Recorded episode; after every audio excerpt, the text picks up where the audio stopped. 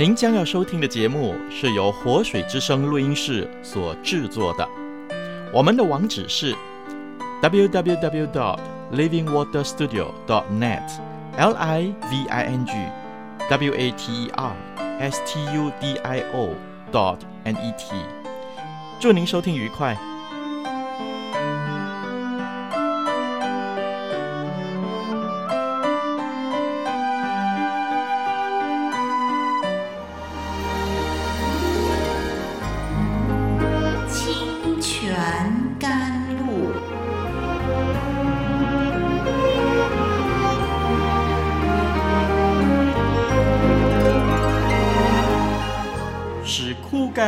水之地得到滋润，叫郁闷无助之心得着安慰，令软弱疲乏之灵得以更新。欢迎同来之曲，清泉甘露。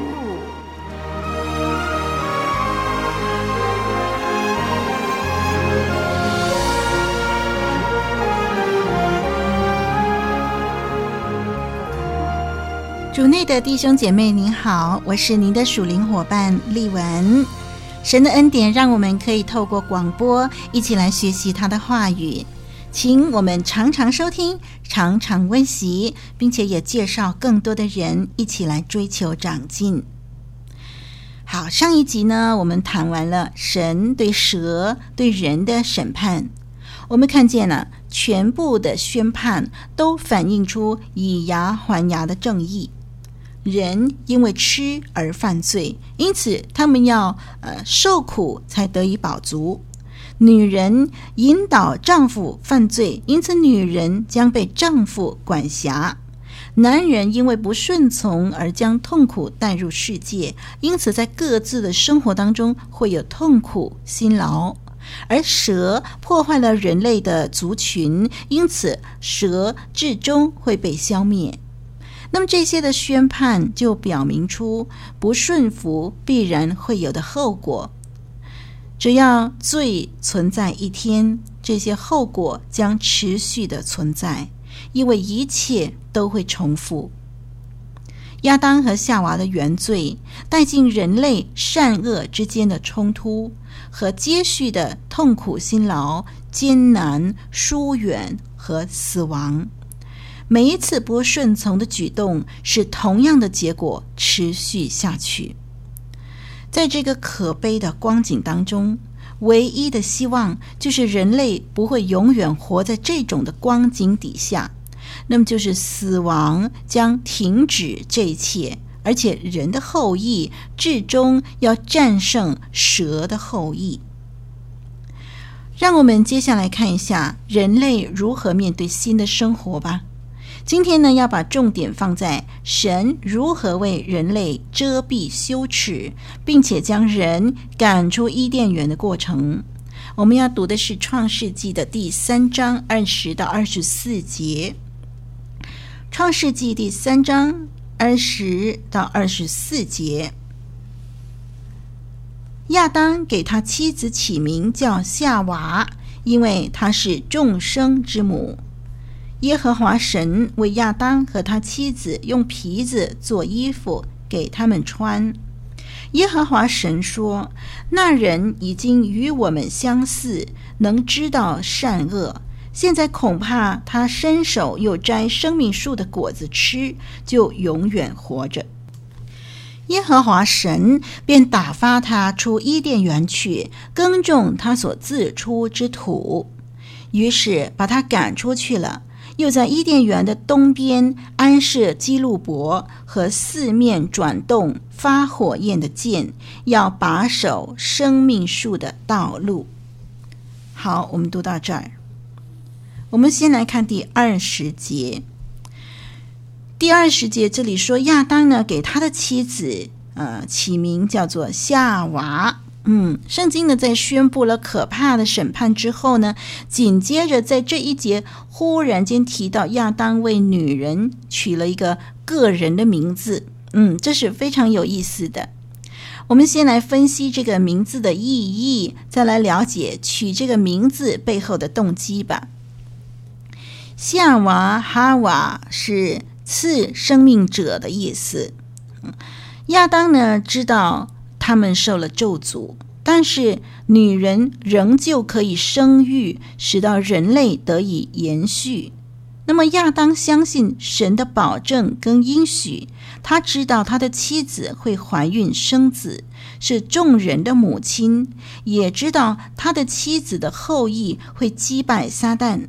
那么这一切呢，都显示亚当在面对神的审判的时候啊，已经回转归向神，因此他给他的妻子取名为次生命者夏娃。亚当呢，他接受堕落世界的命运，那么同时他也抓住积极的层面，就是生命的延续。因着他对神的信心，就给妻子取的这个名字也是积极的，就是次生命者，是众生之母，是夏娃。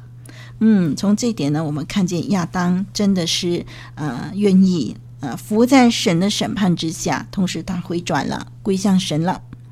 好，让我们再深一层的思想亚当为妻子取名的举动。在女人被造以后，被领到亚当的面前的时候，亚当就为她取名叫女人。那么是这个是在创世纪的第二章二十三节那里记载的。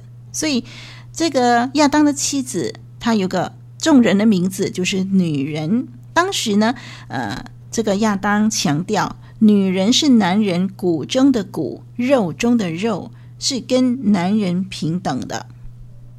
那么在第二次取名字的时候，现在呢，给这个妻子取一个个人的名字，叫夏娃。亚当为妻子就界定了妻子的命运，给他取了一个个人的名字。我们看见亚当再一次执行了他的妻子身上的权柄。这个名字尊崇他的妻子，是一切人类的母亲。亚当两次运用权柄提升他的妻子，而不是征服他。夏娃这个名字就庆贺人类得以存活，并且胜过死亡，对生命的预期。同时纪念新的次序的建立。人犯了罪，神宣布了审判。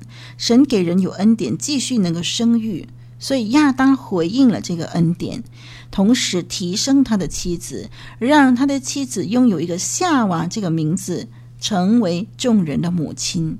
那么人类呢？因为可以生育，呃，以后在人的后裔里头，救主要降生，所以人因着以后这个救主的降生，人能够胜过死亡，这种对生命的预期，是亚当在给他的妻子取名字的时候所表达的一种的心情。这种对生命的预期，以及对这个呃新的次序啊，人类生活新次序的建立呢，做了一个纪念。因此，他给他的妻子取名叫夏娃。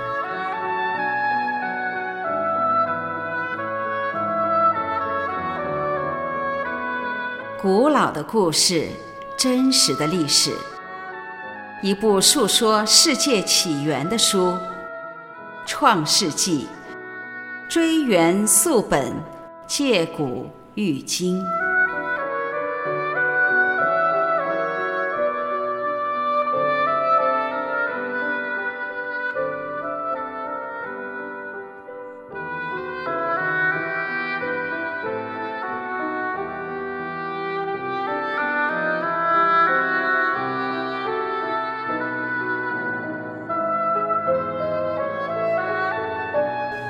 们来看第二十一节。二十一节，神呢就为亚当和他的妻子呢用皮子做衣服。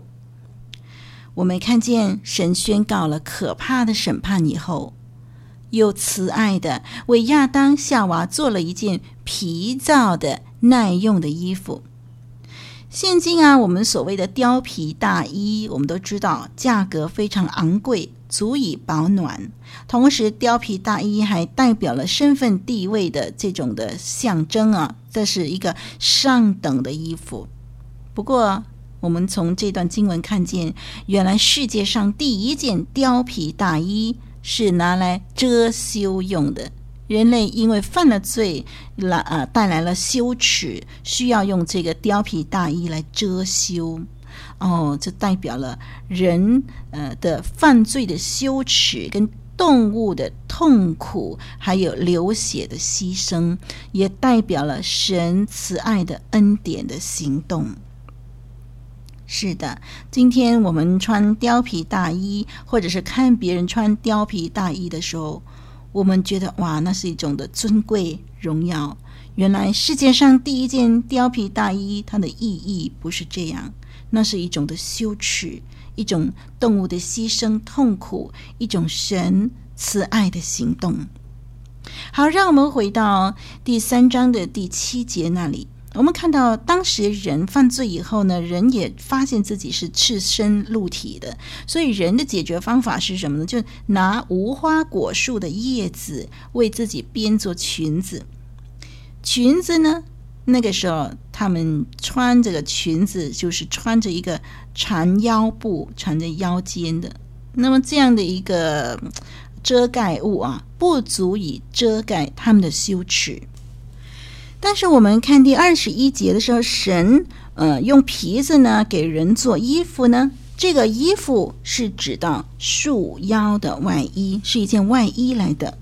神为人所做的事人自己所做不到的，人自己呢没有办法处理自己的羞耻的问题，但神做了这个衣服以后呢，呃遮盖了他的全身呢，嗯，所以呢这个羞耻遮掉了。我们看见神能够遮盖人的羞耻，人自己不会遮盖，没有办法处理自己的羞耻。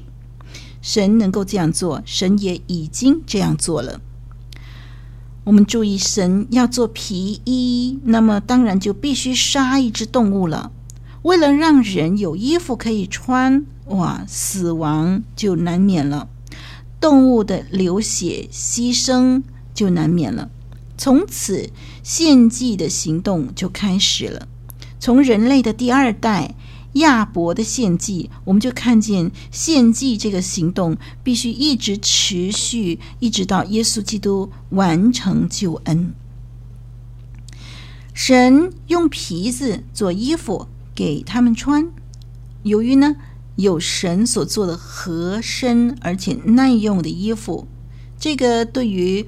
呃，夫妻之间这个彼此的疏离啊，因为他们觉得赤身露体嘛，很羞耻，所以彼此都不能够很坦然面对对方嘛，就疏离了。可是现在神呢，用皮子做衣服给他们穿了以后呢，夫妻之间的疏离就改善了。还有呢，人跟神之间，呃，这个疏离呢，也在某种程度上改善了。因为人没有这个皮子做衣服的时候，觉得自己是赤身露体，就害怕嘛，就躲避神嘛。可是现在呢，他们在某种程度上呢，也恢复了呃跟神的一点点的这个交流了。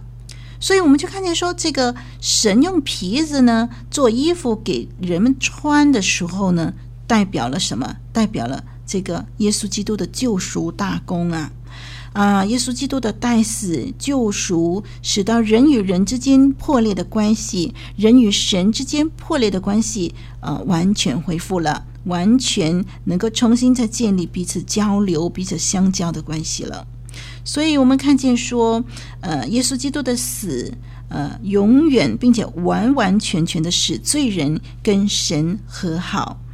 就是在这一节的经文二十一节里面，神用皮子做衣服给他们穿的这个行动呢，来预表耶稣基督的代死救赎。那么我们就想到呢，在新约圣经有一节的这个经文呢，那是在罗马书第五章第八节。嗯，我看我们就读到第十节吧。罗马书五章第八节到第十节。这段的经文呢，就很清楚地讲到这方面的问题。我们一块儿的翻开来看，唯有基督在我们还做罪人的时候为我们死，神的爱就在此向我们显明了。现在我们既靠着他的血称义，就更要借着他免去神的愤怒，因为我们做仇敌的时候，且借着神儿子的死得与神和好，既已和好，就更要因他的生得救了。好，我们读到这儿。我们接着看第二十一节的经文，我们看到恩典掩饰了罪人的羞耻。这一节的经文呢，不曾提到恩典或者是羞耻，可是内容很强烈的指出恩典跟羞耻这两方面。神以动物的皮做衣服给亚当和夏娃穿，显示神改善人遮掩他裸露的努力。人用呃这个叶子来遮掩他裸露的这个问题，但是神呢，用皮来做衣服的时候呢，就改善了人遮掩的方法。那么有一位解经家 Marcus Dods 就这么说，他说：“神预备的衣服与人所想的不同，人从没有生气、没有感觉的树木取得树叶。”神却剥夺动物的生命，使他所造的人类的羞耻得以解脱。这是亚当不曾想到去做的事。对我们而言，或许生命很低贱，死亡很平常，但是亚当能够体认到死是罪的刑罚，死亡对于早期人类是神怒气的记号。他们必须记住，罪被遮盖不是靠一堆路上掉落的叶子，枯了明年还会再长。罪被遮盖，乃是必须借着由痛苦和流血而来的。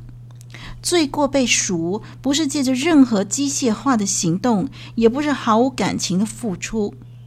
苦难永远伴随错误的行为而来。从第一个罪到末后一个罪，罪人的道路满了血的痕迹。一旦我们犯罪，我们的良心永远不能平安，只有痛苦，而且不只是自身的痛苦。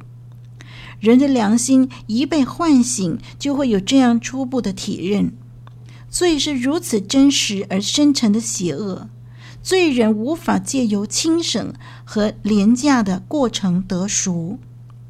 这个教训烙印在千百万人的良心之上。人类发觉他的罪不只影响了自己的生命和个人，而且伤害别人，并且带来苦恼与不幸，全然改变了我们和生命的关系和神的关系。而我们靠自己根本无法除去这些后果，只有靠神自己的干预。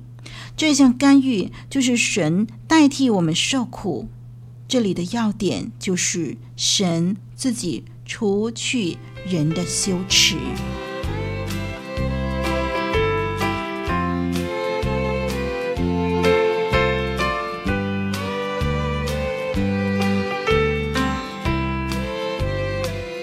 欢迎来信分享您收听后的心得或疑问，我们的电邮地址是。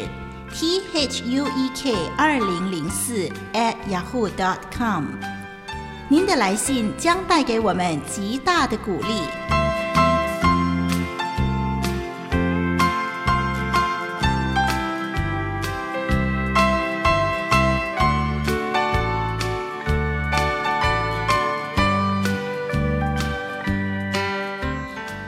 我们要看二十二到二十四节了，让我们来看。这一段的经文，神阻止生命的延长。二十二节说：“耶和华神说，那人已经与我们相似，能知道善恶。”说明人犯罪以前是很单纯的，只知道善。但是人在自由意志当中选择违背神以后，罪就进入世界。人生命里头有了罪性，有了恶念，倾向犯罪，知道有善有恶。神知道善恶，却全然圣洁，不犯罪；人知道善恶，却倾向犯罪。人一方面跟神相似，能够知道善恶，但是另外一方面呢，人因为罪而失去了尊贵的形象，变得一点儿也不像神。不论人变成什么呢，很明显的都是邪恶的。二十二节继续说，恐怕他伸手又摘生命树的果子吃，就永远活着。由于人会继续在生活当中犯罪，同时人会在一种呃一生当中经历劳苦愁烦这样的一个光景下生活。这样呢，如果人永远活着的话，那罪恶就永无止境，痛苦也永无止境。人呢，不能够永远活着，人必须让死亡来给罪恶和痛苦画下句点。因此，神不再让人摘生命树的果子吃，免得在咒诅之下永远活着。神的慈爱在这里就写明了。好，最后两节呢，二十三、二十四节。因此呢，就神打发这个亚当和夏娃离开伊甸园，并且在这个园子的入口当中啊，入口处呢，安置了天使和发火焰的剑。在二十三节那里就指出，人在犯罪以前呢，是在一个很美丽悦目的园子当中工作的。可是现在呢，人要在受了咒诅、满有荆棘和蒺藜的硬土上来操劳了。他们被赶出伊甸园喽。那二十四节这个基路伯呢？基路伯就是天上神的侍从，是天使来的，是负责保卫神圣洁、阻止罪人接近神的呃天使。那么在这一节的经文当中，基路伯就被任命阻止罪人得着不死之身。我们看二十四节，还有一个字就是东边。东边在圣经当中，呃，通常都是以东方呢来代表生命。东边是太阳升起之处，所以在圣经里头常常以东边来代表生命。在西边呢，圣经以西边来代表死亡。我们看到中世纪的大教堂，还有以色列人的会幕以及圣殿。都是朝向东方的。我们看到这个天使啊，就把守着这个是到生命树去的道路。我们看到现在没有人可以到生命树去，没有人找到这条路，因为是这个天使把守着，除非神许可，否则人就不能够接近乐园。那后来呢？现在我们看到，只有借着神在耶稣基督里面预备的救恩啊。虽然我们现在没有看到这个地上的伊甸园，没有办法看到这个真正生命树，但是呢，因着耶稣基督所预备的救恩，我们回到神的面前，我们能够有一天在天国里边呢，我们也能够吃生命树的果子。我们今天也已经享受类似像在乐园里头那样有福的生命，都是因为救恩，耶稣基督所预备的。所以，让我们从这段第三章的经文里头，让我们做更多的反省。好，那么三章这创世纪这个经文呢，是非常非常重要的经文，许多的神学的根基。都从这段经文作为基础，比如说人论啊，人是怎么样的？人是堕落的，人是犯罪的，人是需要救恩的。人论、基督论等等，神论等等，呃，都很多以第三章的这段的经文作为根基，因此我们需要很清楚、很详细的来解释。听众朋友，要是您在收听的前面《创世纪》一到三章里头，觉得有任何的疑问，欢迎您写信来跟丽文讨论。丽文将尽一切的努力来帮助您。让我们一块的期待下一集节目的播出。我是丽文，再会。